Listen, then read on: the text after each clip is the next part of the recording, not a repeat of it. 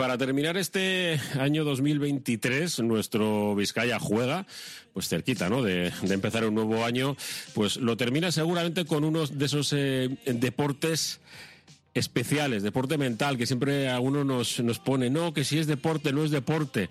Evidentemente, pues eh, es una expresión cultural, es, eh, es un juego y es, y es mucho más que, que todo ello, ¿no? Es un poco la fusión de, de todo. Sí, evidentemente, hablamos de, hablamos de ajedrez.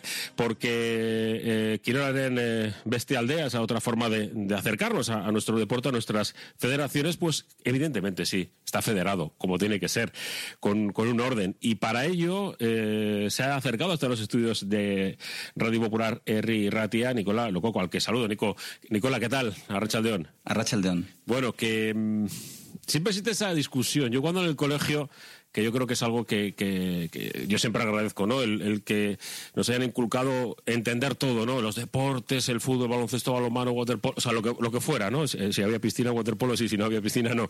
Eh, que nos acercaran al, mundo del ajedrez y esa mm, deporte mental, ¿no?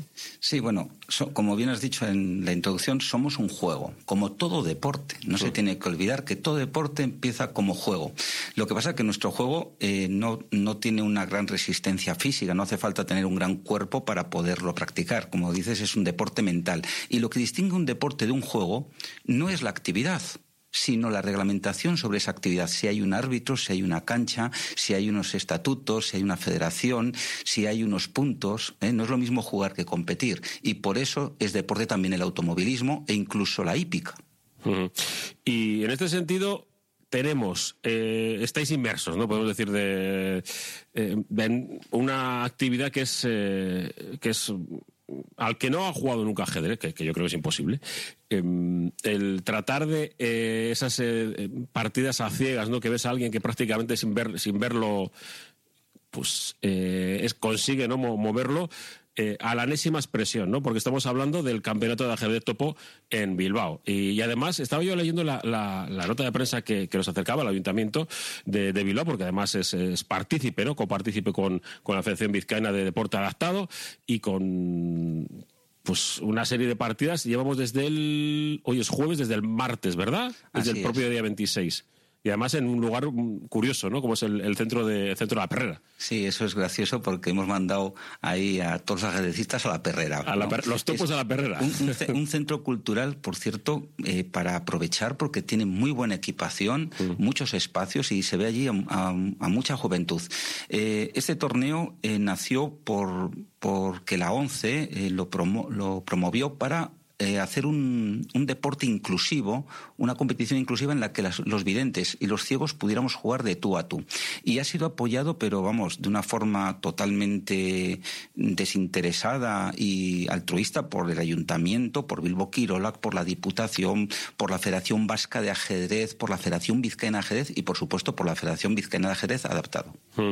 En este caso, como decíamos, Centro Municipal La Perrera acoge desde el día 26 hasta mañana, día 29, si los escuches en podcast, ya sabéis, hasta viernes, viernes 29, eh, y con eh, los horarios eh, hasta hasta el día de hoy a partir de las cuatro y media y mañana viernes a las diez y media de la mañana. cinco premios generales para el alumnado de ajedrez 11 Euskadi por un valor de hasta 3.000 euros y además con diferentes categorías, ¿no? Evidentemente, pues no es lo mismo. Tenemos cinco premios generales para los jugadores de la Federación Vasca y Vizcaína de Ajedrez y luego tenemos cuatro para los jugadores ciegos que, digamos, durante todo el año se están entrenando para poder jugar. Y del año pasado a este hemos notado una gran mejoría. Están dando la batalla. Las mm. partidas las tenemos eh, retransmitidas en tiempo real y se pueden visitar en Info64 y ahí se puede ver la calidad de juego que se está desarrollando. Una cosa sorprendente. Mm. Em, para alguien que no que no sea consciente de ello. ¿Cómo juega un, un invidente a, ajedrez? Sí, una persona ciega eh, juega tocando el tablero. El tablero tiene casillas elevadas, que son las negras, y casillas planas, digamos, o hundidas, que son las blancas. Es, luego las piezas blancas de las negras se diferencian porque las negras llevan como una chincheta, un tornillito arriba, que les permite distinguirlas, si no sería imposible. Y luego se canta la jugada, es decir, se dice la jugada caballo a la casilla F3, porque por un producto cartesiano tenemos las que van, las verticales son letras y las horizontales son números. Entonces, eh, cantando la jugada y distinguiendo blancas de negras con el tornillito y las casillas blancas más deprimidas que las negras que están elevadas, de esa forma se puede jugar al ajedrez. Y el nivel de juego es verdaderamente elevado. Mm. Y en este caso el, juego a ciegas no es lo mismo. No, por supuesto. el juego a la ciega total, el ciego total es sin tablero absoluto. Por eso esta modalidad que le hemos, hemos puesto nombre en Bilbao, le hemos llamado ajedrez topo, porque es palpando. Mm. Pero por supuesto es un nivel de exigencia muy superior al ajedrez normal. Mm. Este torneo, por ejemplo, aunque ha estado abierto a unas 30 o 40 personas, solo se han atrevido a jugarla a 20. 20 ¿eh? de todos de ranking internacional. Contamos con maestros, con, con, gente que ha ganado el torneo de venidor, con campeones de Euskadi. Entonces, el nivel de abstracción, de cálculo, de potencia cerebral para estar, por ejemplo, ayer hubo una partida que duró cuatro horas y media. Acabaron los dos con dolor de cabeza y el árbitro también. Sí, pues es tremendo, ¿no? Solamente imaginar la, retentiva ¿no? y la capacidad de, Claro, siempre visionas, ¿no? El que juega ajedrez siempre piensa un poco en, después, ¿no? No, en el ahora. Pero es que si, prácticamente tener constancia de lo que te rodea. Bueno, tener constancia la tiene que tener absolutamente, porque es que si no, no puedes jugar. Sí, bueno, hay, todo es práctica y todo es mm. entrenamiento. Lo que pasa que no todo el mundo puede jugar este ajedrez a la ciega. tienes que tener bastante experiencia, tanto de mm. competición como de juego, para poder llegar al nivel suficiente de no perderte a partir de la tercera jugada. Para que sepan los oyentes, en el primer movimiento de blancas y negras, las posiciones posibles de ajedrez son 400. Pero es que en el segundo movimiento vamos a más de 1500. A partir del tercero hablamos de miles y miles. En la décima estamos en trillones, en trillones de posiciones posibles. Por tanto, retener en la cabeza el camino por el que estás yendo es tan fino, tan delgado, tan estrecho, que bueno, es como una hoja de afeitar dentro de un melón. Mm. Eh, está desarrollándose eh, ahora mismo este, ese torneo. Eh, ¿Las sensaciones son de que esto va a seguir durante tiempo? Esperamos que sí.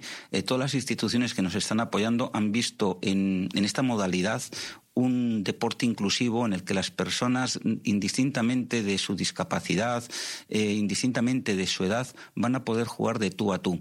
Y nos pone en el mapa porque esto se está haciendo por primera vez. Es decir, llevamos dos ediciones, también en Estella este año han empezado, en Navarra también lo han cogido con fuerza, que lo quieren hacer en Oviedo, en Sevilla, y bueno, eh, nuestra idea es en uno o dos años instaurar la categoría de ajedrez a la ciega eh, a nivel federado.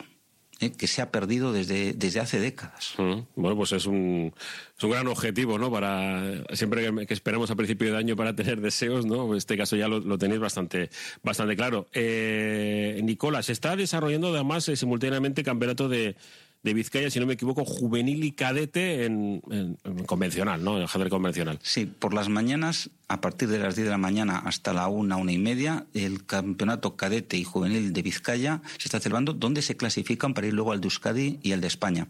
Hay más de 40 niños y niñas jugando y con un nivel también muy alto. Mm, eh, oye, yo cuando estaba en el colegio, yo siempre lo recuerdo, Colegio Briñas en Santuchu, eh, que a nosotros nos enseñaron, la primera vez que jugué, eh, me sacaron a mí todas las piezas y, todavía tengo, tengo un, gran, recuerdo de aquellos primeros momentos especiales, ¿no? del olor, incluso del, propio lugar donde, donde se desarrollaba. Eh, digo, había muy pocas niñas. No, no, no, entendí la razón en, ese momento y estaba mirando datos, incluso mundiales, ¿no? Salvo China, que creo que tiene el 30% de mujeres o cercano. Eh, no, supera el 10% de, de, mujeres, ¿no? Y, no lo acabo de entender. No sé si tienes alguna explicación. Bueno, la explicación es sencilla, pero es comprensible que no se entienda porque siendo el ajedrez un juego no físico, pues tendría que haber igualdad en la competición. Y de hecho la hay. ¿eh? El motivo es cultural la misma respuesta que te puedo dar del por qué conocemos pocas pintoras, por hmm. qué conocemos pocas inventoras, por qué conocemos pocas matemáticas o pocas literatas. Si se pone en un papel eh, autor, autora de, de Frankenstein, M. Siri, pues entonces la gente piensa que es un hombre, pero es Mary Shelley. Hmm. Entonces, no conocemos, nos falta cultura, nos falta eh, saber cómo ha sido la historia de la mujer. Las mujeres tuvieron prohibido entrar en los clubes de ajedrez hasta finales del siglo XIX. donde hubo el primer club en Turín que la permitir, permitieron a las mujeres familiares de los hombres entrar.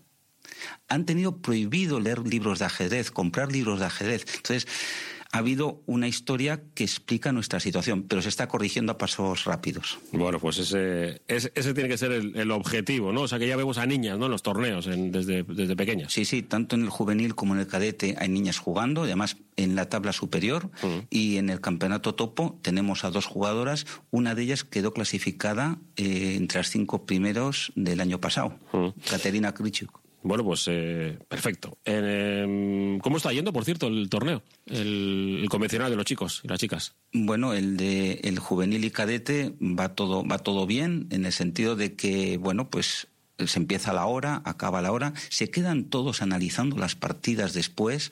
Eso significa que hay afición, que no solamente van a jugar para clasificarse, sino que les gusta el ajedrez. Hay bastantes acompañantes de, claro, por las edades de papás y mamás que se acercan, incluso abuelos, y, la verdad es que es un espectáculo ver allí a 40 chicas y chicos jugando y dándoles al reloj, moviendo las piezas. Es un placer. Bueno, pues eh, recordamos eh, la cita, que la podéis seguir a través de, de, Internet y este, además, eh, torneo topo, porque se juega a, ciegas hasta mañana viernes, viernes, sí, 29 de diciembre. Quería preguntarte, Nicola, acerca del presidente de los, de los más jóvenes, ¿cómo está la situación en los colegios? No, no sé si hay alternativa para que los chicos y las chicas se puedan desarrollar, puedan conocer este, este juego, ¿no? Pues la verdad que es que está muy bien y además desde hace décadas. Mm. Eh, Euskadi, la Federación Vasca de Ajedrez y la Federación Vizcaína apostaron por el ajedrez escolar con, el, con la ayuda inestimable de la Diputación. Hay cursos de iniciación para que cualquier colegio pueda solicitarlos a Diputación y va a la Federación y da el curso de iniciación. Hmm. ¿eh? Luego ya si quieren más ajedrez, pues para eso no, no, podemos llegar a todo. Y se da casi casi en casi todos los colegios de Vizcaya hay ajedrez y competición escolar tenemos un montón de fichas que yo creo que pasan de mil fichas federativas, no te lo sé decir con exactitud, hmm. pero bueno, eh, gracias a ello Hoy el campeonato cadete y el campeonato juvenil, pues hay 40 niños y 40 niñas. Mm, bueno, y, a seguir desarrollándose. ¿Se me queda alguna cuestión, algún deseo quizás para el año que viene o, centrados ¿no? En, mantener, que no es poco? Mantener es, es suficiente porque es una, es una modalidad muy especial, muy restringida, que no a la que no puede acceder todo el mundo, porque ya te comentaba antes, es necesario un nivel de ajedrez de ranking internacional y el hecho de que se esté apostando por ella como se está haciendo, eh, para nosotros igualar eso ya sería un premio, porque conseguir la tercera edición de este torneo, digamos que ya seguiría años y años y pasamos el Rubicón de la tercera edición. Bueno, pues eh, perfecto, ese deseo para el 2024 no, nos quedamos. Nicola Lococo, un placer te has acercado hasta, hasta aquí y pondremos en el podcast pondremos el enlace para que quiera seguirlo, seguir en directo tanto esta tarde como, como mañana el desarrollo de, las partidas y además seguro que tenemos más, muchas más cuestiones. Es que de casco. Es que de casco a vosotros.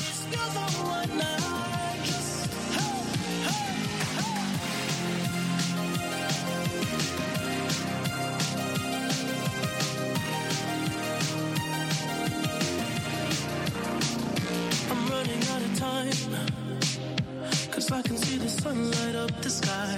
So I hit the road and over.